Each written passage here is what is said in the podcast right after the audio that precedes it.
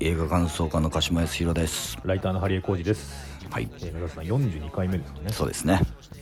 えー、暖かいですね。あ高いですね。天気の話からいきますか。高い。ね。冬なのにもうね。まあでももうそろそろそろそろガクッと冬になるらしいですよ。あらしいね。うん。本当私はね、あのー前回え原稿が書けないっつって、あそうそう。どうだった？もう無事。あ書けましたか。無事書いて、うん。次の日にもう一本バッて書いて、おう。それ気が緩んで3本目はまたまた締め切りが過ぎて、けどまあまあいいやっていう。あ書き終わってないのまだ書き終わってないけどまあなんとでもなるでしょっていうね。ならないでしょ 書かなきゃ終わんないでしょなんか明確な締め切りが決まってない仕事なんでそれは。そんな仕事あるんだ。ある。なるなるはやでみたいなあーあまあそのあれか。出すとこがまだそうそうそうお大元がまだいつ出るか分かんないな。いん。で なるほど。まあでも心晴れやかな。もう本当に。まあそれね難航してるのが終わったからね。終わりました。からうんそうそうです。割と面白い感じに書けたんじゃないかな。ああなるほど。で要するにそういったでしょ。自分の納得いくようにできないから難航してたわけでしょ。そう。なるほどね。なんかね、自分で考えた企画なんですよ。あそうなん？自分で考えた企画なのに、うんこれ面白いかな。みたいな気持ちになっちゃって。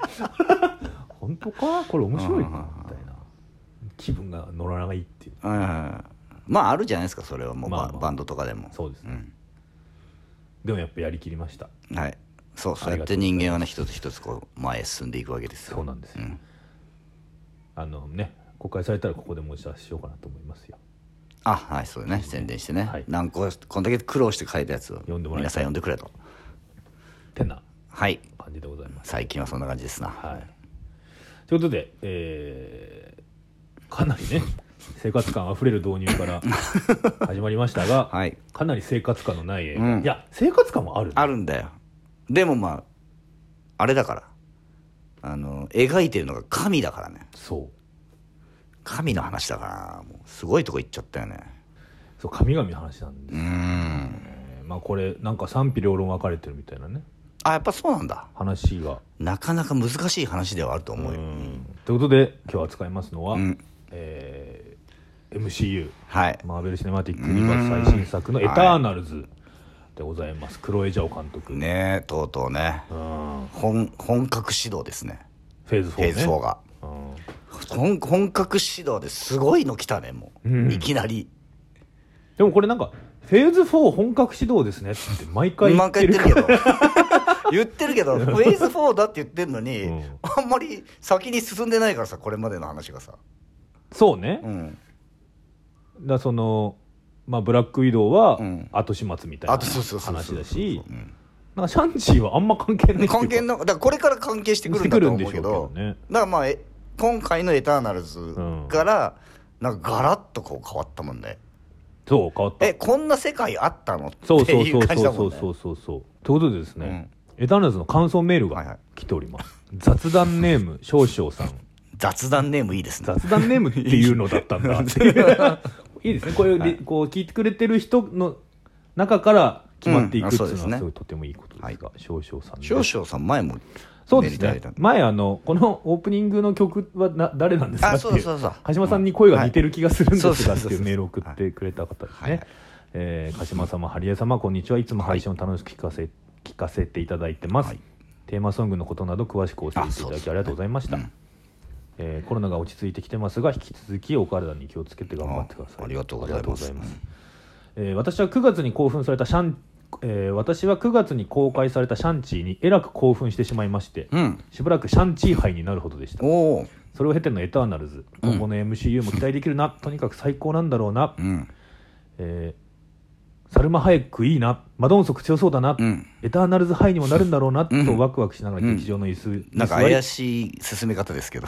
こういう導入っていうことはね。ねしかし総合的な感想はちょっと難しくてついていけないかもというものでした、はいはいはいはい。リビアンズというより睡魔と戦っていたのが正直なところですうまいこと言いますね。これではちょっと悔しくてもしかしたらあの時の自分のコンディションに問題があったんだと言い聞かせて2回目を鑑賞しました、うん。結果なんとなく理解ができてほんの少し彼ら彼らのことが好きになれて新しいヒーローの今後の活躍に期待が持てるはい。いい作品だと思うことができました、うん。シャンチーの時ほどの爆上がりにはならなかったのですが、うん。1回目の鑑賞時は居酒屋で久々にアルコールを大量摂取しいいですね。フェーズ4以降の MCU には期待しまくってる一方で、えーバルの目的マルチバース TVA セレスティアルズシャンチーの輪の謎、ニック・フューリーの動向と伏線を張りすぎて、めちゃくちゃにならないのだろうかと心配にもなってきています。本当ですよね。確かにね。マーベルはその辺完璧に仕上げるんだろうなとは思いますが、うん。えー長々と書き連ねてすいませんでした、ん。えーエターナルズや今後の MC に関してのお話お話を聞かせていただけると幸いです。よろしくお願いいたします、はい。あのですね、はい俺ね少々さんとね全く同じことやってるわ。1回目ね半分ぐらい寝たの。えー、でほぼ分かんなくてはいはいは面白いのかなこれってなって。い 寝ちゃってるからでしょ。そう寝ちゃってるから。で2回目見に行ったの。はいはいはい。で2回目見に行ってようやくああなるほどと。そのキャラクターおのおののキャラクターの性格とかがうん。2回目でようやく分かって、はいはいはい。んでまあでねだから本当にねあのね俺もじわじわ。うんうんうん。えっともう見終わってだいぶ経つけどここ23日であれもしかしたら俺エターナルズすごい好きかもっていう風に変わってきた。なるほど。あの俺が好きな要素はねすげえあんのよ。うん。なんだけどそれが MCU に合ってるのかどうかっていうか MCU 作品を見てるっていう感じで見ちゃうとうん。ちょっとやっぱり違和感があってそれえーにを受け入れるまでにちょっと時間かかるって感じかな、はいはいはいはい。でそれを受け入れちゃえばなんかすごい面白い、うん。いいあの作品だなとは思うよ、まず私はね、うん。開始5分でうん、最高ってもんになってました。開始5分。最初の戦い？はいはいはいはいリビアンツうん。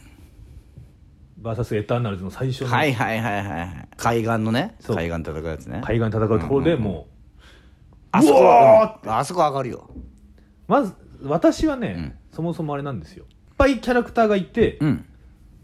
それぞれの能力がはっきり違うっていう作品がめっちゃ好きなんです。あそこで全部出てるぞ。そう。言う言っちゃうとアベンジャーズのね、うん。フェーズ3までのアベンジャーズって、うん。フォルムはみんな違うんだけど、うん。最終的にパンチが強いだけなんですよみんな。うん結局。はいはい あのそうです。そその力の出し方がおのおの違うってう違うってだけでやっぱみんな腕力系だから、要はホークアイぐらいじゃないですか、うん遠距離型って。はいはい。今回はだからもそうね。う拳のマドンソク、うん。確かに。ことギルガメッシュ、うん。拳のギルガメッシュ、うん。剣のセナ、うん。えー飛ぶイカルイカリス。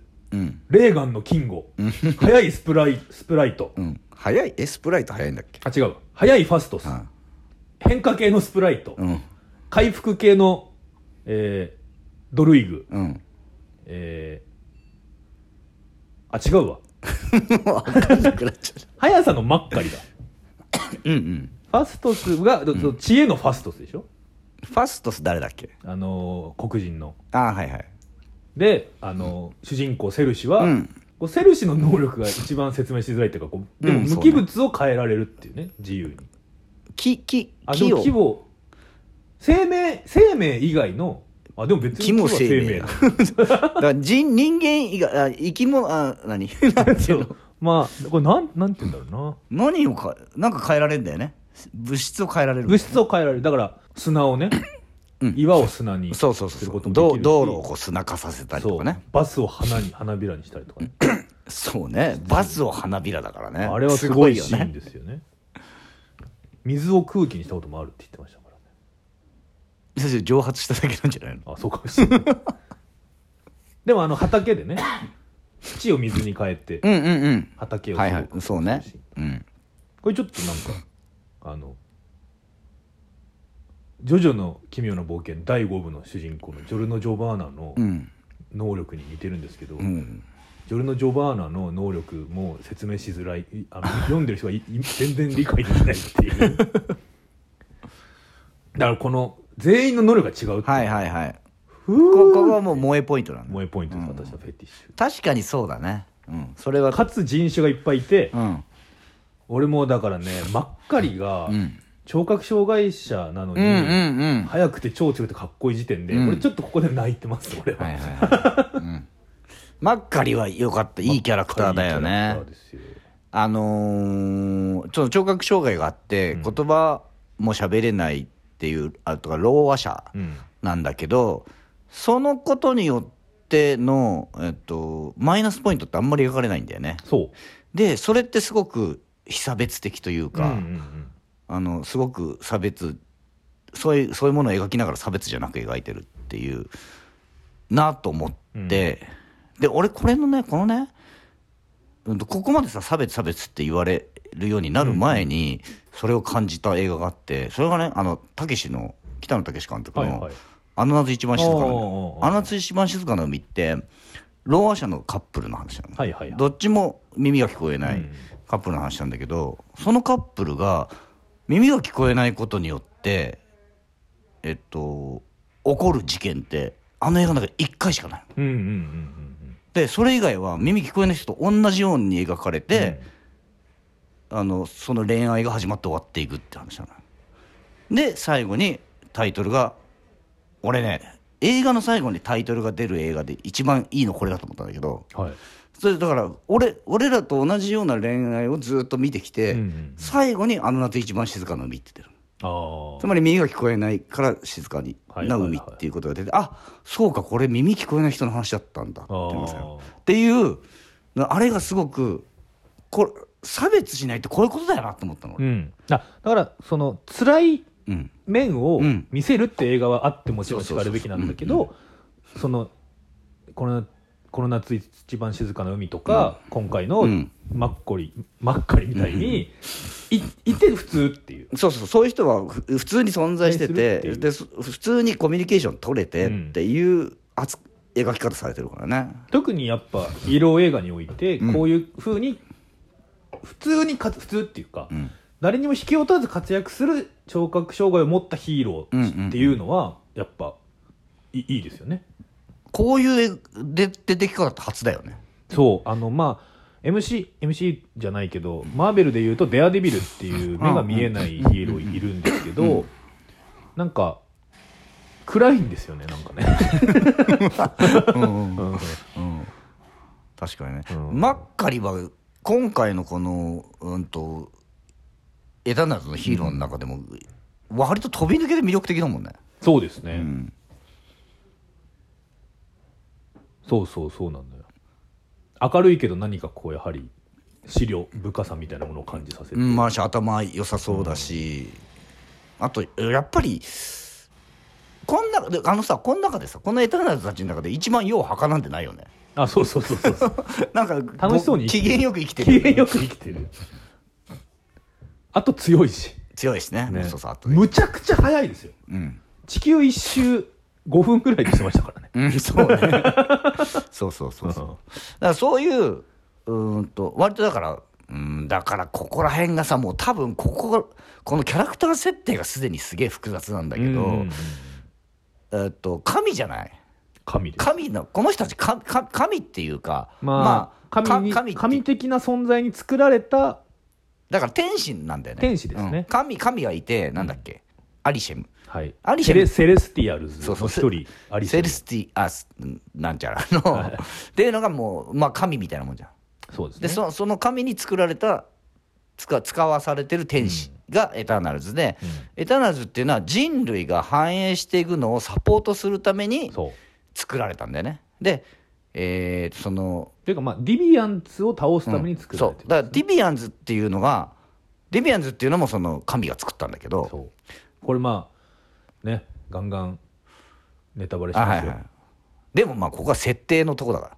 でもディビアンでもセレスティアルズがデディビアンツもセレスティアルズが作ったっていうのは後から出てくるんだっ結構後から、け そっか。はい、でも俺それ分かってた方が分かりやすいと思うんだよ、まあね。だからそこ一番面白いとこじゃない？そうそうそう。まあじゃあネタバレします。あのディビアンツっていうのはそのまあまあいわゆる敵というかうん。怪物なんだけど悪魔的な存在悪魔的なね。でもそれも神が作ったの、うん。でなんだけど、まあ、失敗作なんだよね。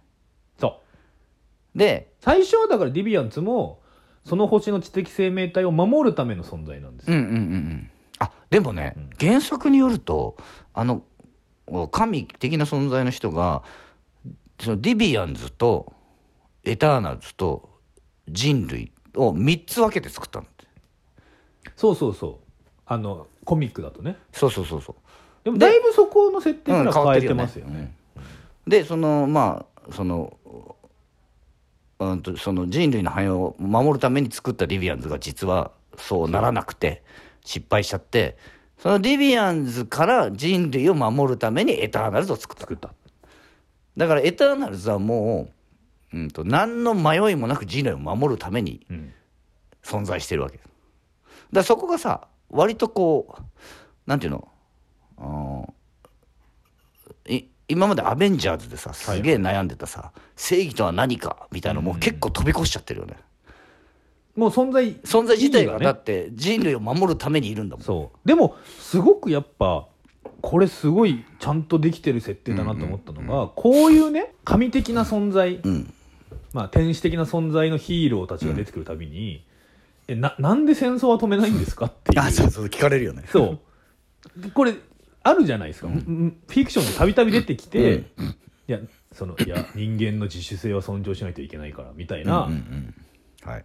えじゃじゃあ逆になんで今は出てくるの、みたいなもやっとした部分を今回すごいちゃんちゃんと説明してて、だ要は人間を守るためじゃないんだと人間を増やすための存在がエターナルズだからそのねあのファストスが言いますけど、うん。道理で戦争を止めないわけだと。うん。戦争の後にはそれを回復させるための医療技術が発絶対発達するからその戦争の後には人口が増えるから戦争を止めないんだ、うん。止めなかったんだ、俺たちは。はい。っていう。ああなるほどっていうね。だからさ、まあ、神みたいな存在だから、神ってさ実は無慈悲じゃない？そだからそこら辺もさやっぱ神神をキャラクターにすることによって、うん。そこら辺 OK になってるというか、うん。ああそそういうことなっていうふうになるよね。だって実際さ神神っていう存在ってさ俺らがさそのう無宗教とか無信仰だったとしても、うん。神様ってお祈りするときにそれを聞き入れてはくれないじゃん絶対には、うんうんうんだからその神様ってそのくらい無慈悲な存在だってさそれはみんなが分かってることだからさ、うんうんうん。それを具現化するとああなるよな。ああなる。だからで、えー、とそういうう、まあ、天使みたいな存在のキャラクターを、うん。っていうのがまずいますっていうふうになってて、そう。その中で一人一人の性格が違うんだよ違う。し性格が違うしものすごい人間的なんだよね。一人一人が、ねこれが複雑なんですよ。もうこのキャラクター設定だけでだいぶ複雑。だから本当にねセレスティアルズは何を考えてるんだってそのあのまずディビアンツ知的生命体を捕食しようとするん生物を駆除するためにディビアンツ作ったら、うん。知的生命体も食べるようになったっていうバカバカだなっていうこの失敗しちゃったんだよ。そう。しかも結構決定的なところ失敗してそるじゃないう。でもそれもさうんとまあそのなんていうの？うんし哲学的なことを言えばさ、うん。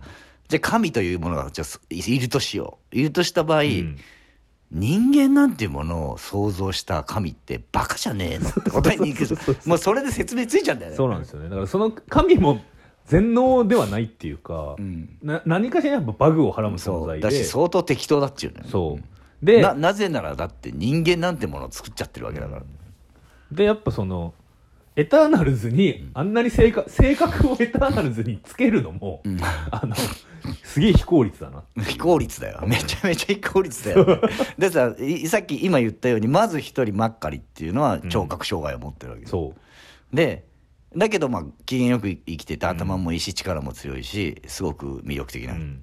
一方で、えーアンジェリーナ・ジョリーがやってるセナセナはさもう完全に鬱なんだよね。そう。まあその要はねあのー一回任務が終わると記憶がリセットされるんだけど、セナだけそのリセットがうまくいってなくうんて、前の記憶前世の記憶も持っちゃってて、もう要は精神的に完全に不安定っていうせ設定なんですけど、まあ鬱ですよね。鬱だよね。そう。だからまあ人間界で言ったら鬱だよ。鬱です、うん。要はまあ本当2回分の人生をやってるから、うん。しかもそれがスパンが何千万年スパンの仕事をやってて、だから要はもう心が耐えきれなくなっちまあゃって、それは辛いな。そう。鬱になるな それは。があるんです。やっぱこう過重ブラック企業で働かされてそうだた、よね。でリフレッシュできなかったっていう状態なんで、まあだからうつっすよね。でそもそもうん。うつというか何らかの精神そうね。疾患、うん。でそもそもさ MCU っていうかママーベルに出てくるキャラクターってすごい人間味があるじゃない、みんな。あのキャプテンアメリカにしても、うん。みんな人間味が、ねうん、あるからそういう流れで来てるんだけど、うん。今回神だからさ。うん。神もこれかっていうふうになるよね。まあねまあでも神はね今までもそうなりロキなり、まあ、出てます。あまあまあそっか。あでもあれは神的な存在であってその 地球の世界を作った人ではないですからね。まあ一番かうんとかか神みたいなものが描かれたのってギャラガーディアンズ・オブ・ギャラクシー2だよね。ああそうだ そうだね、でもあれもまあそのギャギャグの方行ってるからさ、うん。そうそういう今まで、うん、そういうの描いてきても、うん。割とギャグとか、うん、あとは漫画的に処理してたのが、今回相当哲学的というかそこがやっぱクロエ・ジャオを使ったゆえんかなとは思うんだけどうん。監督クロエ・ジャオにしたゆえんかなと思うんだけど。だからすごい不穏なんだよねずっと。ずっと不穏ですね。うん。不穏とあのでもなんか家族的な和気あいあいがなんか交互にやってきてどんな気持ちになればいいんだみたいな。和気あいあいが白々しいんだもん。そうですね、まあそこら辺がさそのもう MCU がもともと持ってるていうかマーベルがもともと持ってる漫画的なノリと,、うん、とその神とか天使とか、うん。うんとあとはもう今回すげえ壮大だからさ、人類創生からの話みたいな、人類創生から地球ができできてから人類が生まれてから現在までの流れを全部やるからすごい壮大な話だからとその哲学的な話を全部混ぜてなんとか当分でお願いしますみたいな感じだからさ。すよね。そうだ。だ無常感っていうか要は何千万年単位でうん。人類を見てきて、うん。その最初はねなんかお芋さん作ってキャッキャキャッキャしてた、ん。みたいな。あの魚取ってキャッキャキャッキャしてた人類が。ちょっとちょっと頭良くなったなと思ったらもうすぐ戦争するしみたいな、っていうところをもう何千万年見てきてるエターナルズたちがやっぱ諦めがあって基本うん根本に、うんうんでそのもうえエモくはないんですよね。エモくない。のそう。エモくないの。あの人間を守ることに対してうん。エモさはないのよ、ないでだから俺これでちょっとダメだって人いるかなと思ったのは人類に対してめちゃめちゃ上から目線じゃんでもそりゃそうなんだよ。神の話なんだよそうそう。でそういう命令でね言われてやってきてるわけですから、ね、そうそうそうそう。だからそこはもう設定上しょうがないんだよ、そう。リビアンツを倒せ。のみ。うん、で、まあ、ん人類は守守れって言われてるから守るけど、まあ別にどうでもいいんだけどさみたいな感じじゃない？そう。だからじゃ違うんですよ。人類を守れって言われてないんですよ。あ増やせか。増やせっていうか増やせもうんあそうか。リビ言われてアンズリビアンツをから倒せまあ倒せしか言われてないから。そう。でプラスそのエターナルズたちのうーんその自分たちの存在意義みたいなものも、映画の中でだ分かっていくんだよねだんだんね。やっぱ初めはやっぱ諦めつつもヒーローであるっていう矜持があったんだけど、やっぱ人類の守護者たるエターナルズだなって自分たちで思ってたけど、え違うの？違うの？っていう。そうなんだよ。でその受け取り方がみんなうん。そうね。違うわけじゃないですか、だから要はね、そのこれだけ増えた人類の力を持って新しいセレスティアルズ、うん。ティアマットっていうのがん。地球を餌にしてうん。誕生すると、うん。うん。だから地球は滅びるけど、うん。その代わりまた新たな太陽系が生まれるから。そうそう。そもそもそもそういう話だ。そう。っていう。今回は。地球がもう滅亡するよっていう話なんだよね。話ですね、でそれはエターナルズたちがどう受け取ってどういうふうにしていくかっていう話なんだよね。その時にいやいやいやこの地球守るっしょっていうのと、この地球を守ったら次の太陽系が生まれないじゃんっていう派と、うん、だってそそれってさ一連の流れなわけだからそうそれは当たり前自然なことじゃんっていう、まあ確かにそうなんだよね。うん。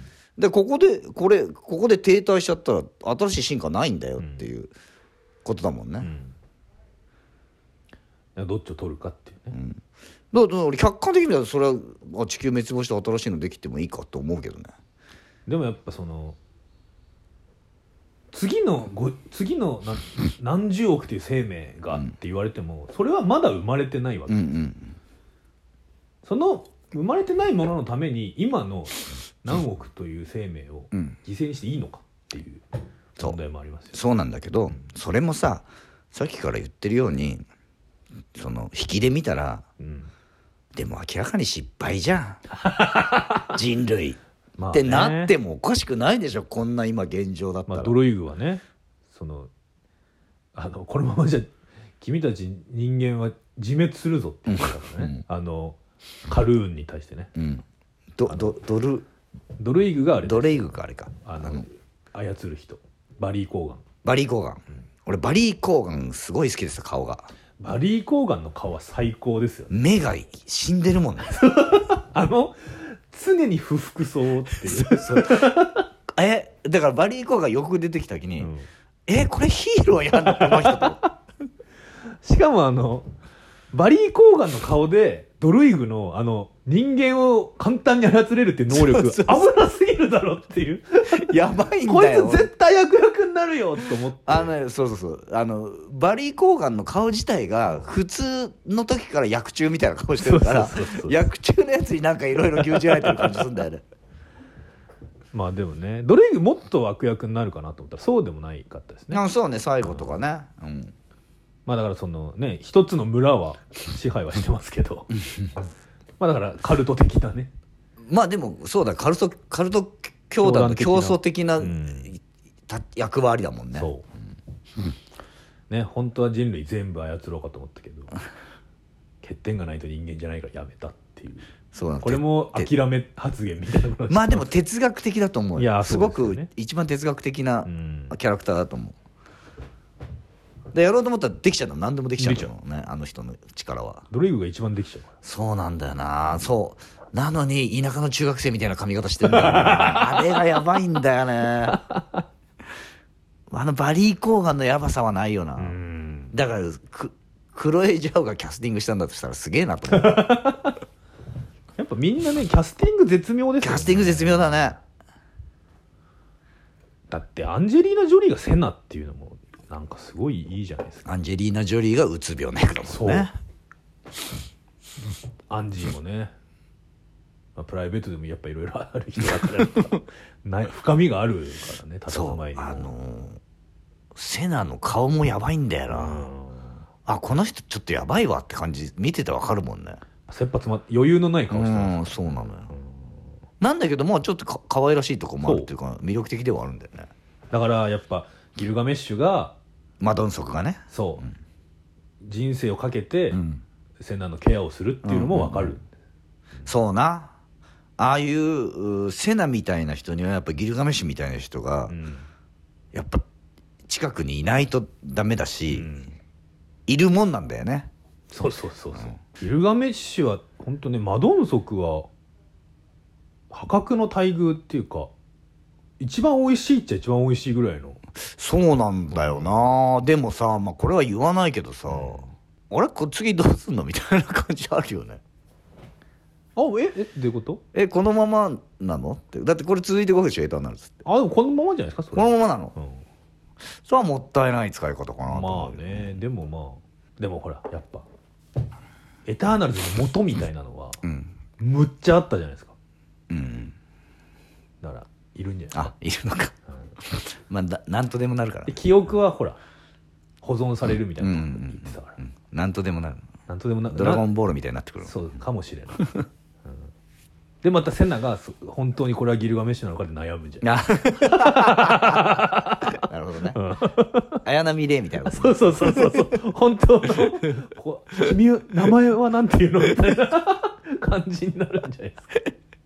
そうかじゃあね無垢なギルガメッシュが出てくるの。そうそうそうそう。そうギルガメだから次はギルガメッシュの田植えシーンから始まる。似合うけど。ね似合うけど。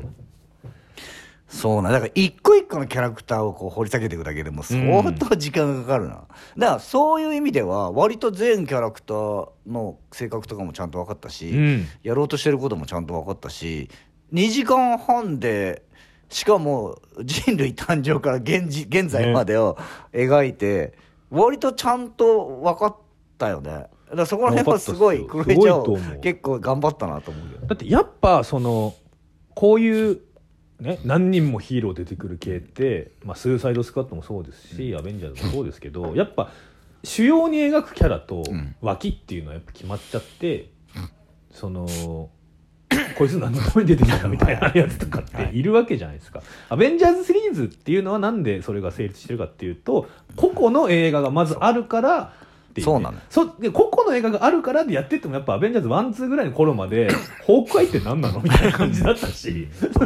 人間だしだよ そうそうそう。やっとねホークアイのうん。ドラマああそうもね。ドラマね。クリスマスにね始まります楽しみだけどあれ。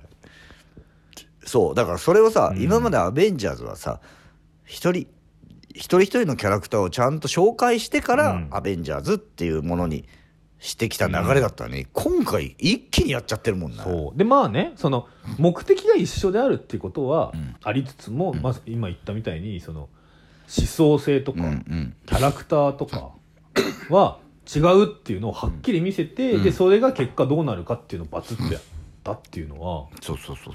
俺これ傑作だと思うけどいやあのねすごいすごいちゃんと作られてなるあのノマドランドの時よりクールイジャオすごいんだと思った。うん。規模感の違いよっていうね。ノマドランドっていうねフランシス・マクドーマンがババンに乗って、はい。バンの中なんかねご飯食べたりバンの中で おしっこしたりする。映画の規模規模何千何億万倍違うっていうね。でもね描いてるとこは割と近いよね。割と近いですよ。うんあれだってさ、あのーノマドランドだってさ、うん。あのノマドの人たちが行くさ、うん。アメリカの雄大な景色、うんうんうんあれを見せるだけでさやっぱその悠久の流れみたいなものは感じるしさ。無情感。そう,、そうそうそうそう人間って何今まで何してきたんだろうみたいなこと感じるしさ。そうそうそうでそれを具体的にやってるのが今回みたいな感じだからね。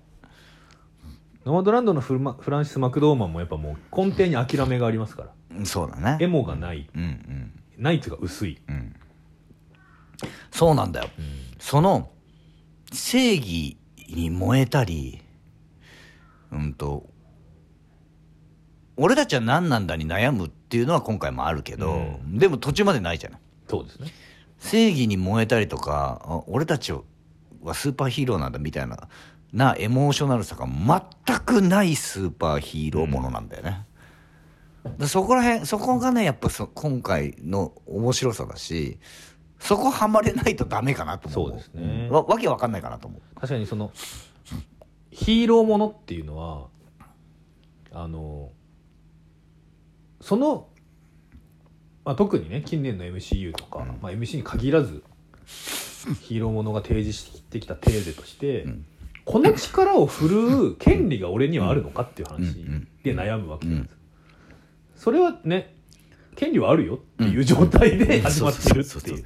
だってそういうふうに作ったもんあんたたちのことそうっていうねあっていうか逆に言えばお前らの存在理由ってそれしかないんだよそうそうそう。だからそれそこから自由意志をエターナルズが回復していくう話ん。そうだね。でもあり、ん。えーその自由意志を最後の最後まあね。その自由意志を、うん。自由意志なんてものは必要ないんだと。私たちのうん。存在理由は、うん。セレスティアルズによって決められているんだから、うん。こ決められてんだからこうするんだよという、まあ、イカリス。がしかし最後の最後に自由意志をちょっとだけ発揮してうーんなるほどね。メソメソしておく。メソメソしてる俺の好きなんで成人男性メソメソもの。まあメソメソするけどイカリスがさう、ん。うーん、のの行動っていうのがさ、うんうん。あれはね正しいのかどうかってのは全然わからないよね。まあまあ終わっていくよね。この「エターナルズ」って、まあ、これが「エターナル1」で2があるのか分かんないですけど、うん。現状問題を先延ばしにしてるだけなんですよ。そうだね。そのティアマトっていうセレスティアルズうん。セレスティアルズのこともうん。眠らせてる状態だから、まあ、あれはねそのティアマトからの力を受け取ったって言ってるからうん。自分もその地球を壊すよりは眠ってた方がいいってうんティアマトが判断したってことだと思ううんんですけど、うんうんでも眠らせてあでも殺したは殺したのかな。まあでもねそのアリシェムはまだいるわけだから。アリシェムはね、むちゃくちゃでかいですからね。うんでかいよね。あんなんさすがに無理だろっていうかその倒すとかあんのっていう。もうねなんかね本当にねあの新興宗教の映画見てるみたいな感じになってくんだよね。幸福の科学がき作った規模感がさ。ティアマトが出てきかける時もでかかったっすからね、うんあんなん出てきたら多分重力とか変わるだろっていうぐらいでかいのそうなんだよね。あとさ、うん。クロエジャオ監督が好きだからだと思うんだけど、はいはい。日本のアニメっぽいかなかったすごい。いやだから俺エヴァンゲリオンだえなと思エヴいましたよ。ァンゲリオンだったね相当ね、あのビジュアル的にもエエヴァっぽい感じもあるし。あのだからね真心を君にの時のあのでっかい綾波みたいな、そうそうそうそう。感じでしょあれ。だよね、うん、あのー精神世界から宇宙行っちゃう感じみたいなのとかもエヴァっぽかったしね。あと話的にも神殺しじゃないですか、うんうんうんうん。要は、このままあの要は人類保管計画が発動すれば全員、うん。はい。全員幸せになる、うん。自由意志なんて必要ないじゃないか、ん。っていうのをそれじゃ人間じゃないじゃんってうん。言って、父親たる神を殺す確かにそうだ。エヴァンゲリオンと今回のエターナルズはかなり似た話だ。そう考えると本当に次回作作でマドンソクがさ田植えする可能性あります。お風呂みたいに なってる可能性あるな。胸がポカポカするって言ってるマドンソクの可能性ありますよ。それは燃えっちゃ燃える セナがシンジ君になるっていうことでしょ。ああそうだね。戦いたくないって言ってるセシンジナ完全にシンジ君だ あの、うつ状態になることによって何もできなくなるシンジ君に対して、うつ状態になることによって、当たりかま、あの、ところかまず殺すっていう。でもさシンジ君も、うわーってなった時にすごい力発揮するから。暴走するときだ。そうそうそうそうやっぱ、そうだ。初号機暴走時ののシンジ君がそうセナだ。よ。ああ。で普段はもうこんな塞ぎ 込んじゃってるからさ。最高のね、ご飯も食べずに。そうそうそう。あ、でもご飯はまあまあ楽しみだからかなりエヴァンゲリオンだと思うとうん。分かりやすいかな、日本人にとってはね,、うんそうね。日本のこういうカルチャーをうん見てきた我々にとってはまあまあ分かりやすい気がします。またエヴァンゲリオンも確かに神話だもんね。そうそうそうそう。少年よ神話になれって言ってるからね最初からね。そうですね。確かにそういう話なんですよ。だからそのくらい精神世界にうん。に割と重きを置いた話なんだよね。精神世界だし哲学的だし、うん。その中から生きるとは何かみたいなこととかうーん。でそれをお神の視点で描いちゃってるから、うん。人間関係なくなっちゃってるんだよ。おね、確かにみ人間がねセルシの彼氏とそうそうそうそうそう。キンゴのあの付き人のカルーンとああそうあのキングの付き人に人間が入ってきてるっていうのは良かったっちゃよかったね、うんあのギリ人間。ギ人間ね、うん。であのキンゴとの付き合いも50年ぐらい長いからこのエターナルズっていうのがどれぐらいの期間リビアンと戦って人間を守ってきたかっていうのを知ってるので、うんうん。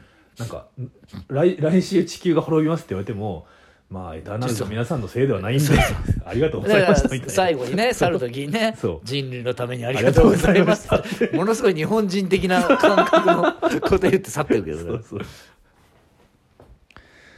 あのあとねファストスの家族ね。あの旦那と子供がいて。ああはいそうだね、うんうんあれも泣いちゃった本当にでそういうところのエモさはあるよね今回ね。そう。うん。だから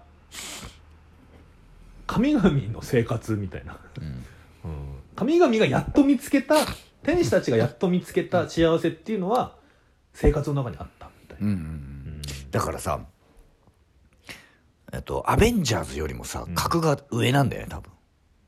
まあ、力も上なんじゃない？だからとあのさ途中でさこの食みんなで会食するシーンあるじゃん。はいはいはい。会食するシーンでさアベンジャーズの話するじゃんちょっと。うんうん。ああ俺がキャプテンアメリカになっちゃおうかな。そうそうそうあいいじゃん向いてるしみたいな。やめたんでしょみたいな。キャプテンアメリカやめたんでしょアベンジャーズ。あじゃあ俺リードになっちゃおうかなみたいなさ。うん向いてるしいいんじゃない？みたいな完全に格上の話だよね。あとなんかあんなちっこかった層がよ。つってまあそうは神だからそうね、ちょっと同じ種族なのかな、うん。でももうやっぱ生きてる、ね、あのレね生きてる年数がもう全然違うもんますから違うもんねうん。サノスとかもやっぱ全然あれなんじゃない？サノスよりも長もいサノスも雑魚みたいな感じなの。うん。あでもどうだろうな。途中でさあのサノスさの弟出てくるから。なセルシーの彼氏にさなんでサノスの時に出てこなかったんだって言われてたも。んあのディビアンツ以外のものには絡めないっつってだからそこら辺もうんだから確かにな。だアベンジャーズの先輩方が出てきたみたいな感じで先輩方の話みたいな感まあそうですじだよね,、ねだからそうですね。あエターナルズから見ると、アベンジャーズとかは自警団みたいな。うんうんうんうん。その人間の世界の中でややってる人たち人たちみたいな感じなんじゃないですかね。どうなんでも強いのかな？なんかむちゃくちゃ強いわけではなさそうじゃないですか。どうなんだろうあのエターナルズたちって戦闘能力だけで考えると。いやだからディビアンズを倒すことに特化してるんじゃないの？そうか。うん、だってそれ以外はだって人間と同じような暮らしもしてるじゃんそうですね。結構死ぬなと思って。あそうだよね、うん、あでもあれか要はエイジャックが回復役がいたからかなり無敵状態だったのか、うんうんうんうん。何があってもエイジャックが回復してくれるっていう、だからそのチームで多分無敵なんですよね、うん。だからそうチームなんだよね。そう。あの役割分担がはっきりしてて、すごいいい会社みたいな。確かにさそうそう。一人一人だったらその力あんま役立たねえなってことあるもんね。そうそうそうだからエイジャックが死んじゃうことによって、うんうん。やっぱりその脆さが出てうんきてしまうという。うんあとねあれさ鹿島さんってアマゾンプライムの「ザ・ボーイズ」って見てます？アマゾンプライム入ってないからあれもまあザ・ボーイズ勧められてんだけどいろんな人から。ザ・ボーイズはまあ要はヒーローものですけど、メタヒーローものっていうか、はいはいうん。あのヒーローうん。別にスーパーパワーを持った人たちがいい人とは限らないよねというのを描く描いたのがボーイズなんですけどでホームランダーっていう、うん。まあかなり愛国心的なうんうん。排外主義的なだけどだそのアメリカをを一番守ってて、はい。一番人気があって、うんでもだんだん最近そのちょっと陰りが出てきてるんですけど、でも最強なんですよ。そいつ空飛んで目からビーム出すんですけど、うん。やっぱ空飛んで目からビーム出すやつはやばいっていうのを 今回も思いましたそうだね。そうなんだよな。空飛んで目からビーム出す男性はやっぱ話が通じないっていう。思想的にやばいんだよ。なぜ空飛んで目からビーム出すやつ思想やばいんだよな。考えるのをやめてるじゃないですかある意味そのそうなんだよ、ね、そう言われてますからみたいな。うん、そうなんだよね。で一番諦めちゃってる人だよね。そうですね。エイジャックが一番最初に知りつつも自由意志というか、私が決めるん、うん。決めてやるんだ、うん。でみんなにも手伝ってもらいたいみたいなうん。話をした時に、それじゃだいやいやそんなんそんなん聞いてませんからみたいな、でもねこれもまあだいぶネタバレになりますけど映画の序盤でイカリスとセセルシが結ばれるシーンあるじゃないですか。はい。あの時にエイジャックがあのなんかすごいね俺違和感あるなと思ってたんだけどですけどイカリスがうん。エイジャックにセルシーへの思いはうん。重荷になってしまう。うんからなんか忘れた方がいいって、イカリスが言ってるんだけど、うん。エイジャックがうん。あのせなんていうんですかそのアリシェムへの忠誠心がとても強いのね、うん。でもちゃんと幸せになっていいのよ、うん。セルシーに行ったらみたいなこと言ってて、うんなんか逆だったら分かるんですけど、うんうん。なんかなんでイカリスからうんうん。自分から言ってんだろうなと思っててでも後々分かるんですけど、うん。あの時にエイジャックからうん。イカリスにだけ、うん。あのエターナルズの真の目的っていうのが話されてる。はいはいそうだね。そう。うん。だからそういうことがあるんであれば、うん。セルシーへの思いは、セルシーはうん。人間のこと好きだし、うん。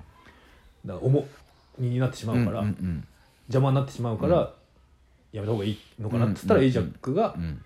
やまあいろいろあるけどうん好きなんだから行ってきなさいよみたいなことを言われてるっていうシーンで、うんだからそこから多分あれ紀元前な何年だ？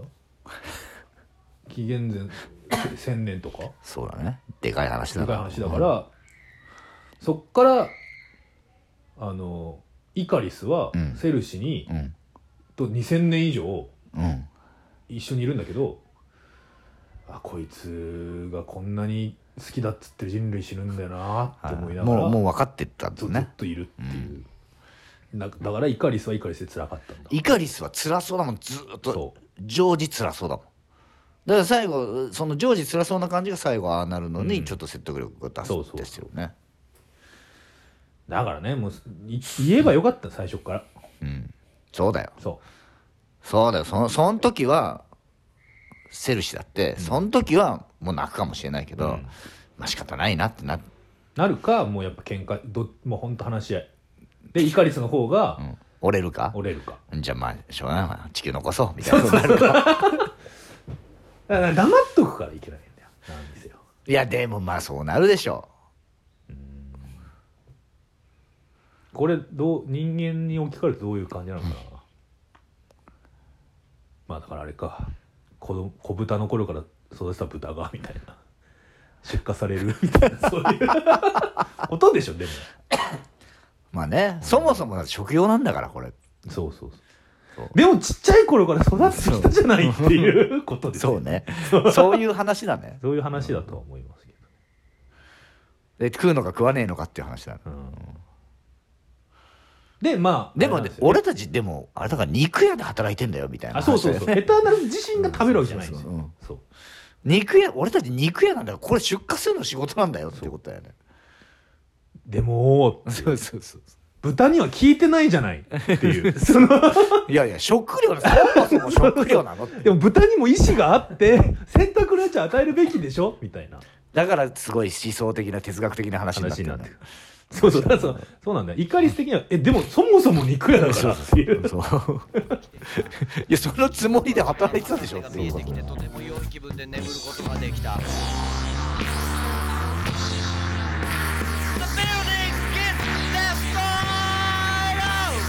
まだまだ昨日は明後日のようには俺を解放してはくれず。死ぬまでに一度は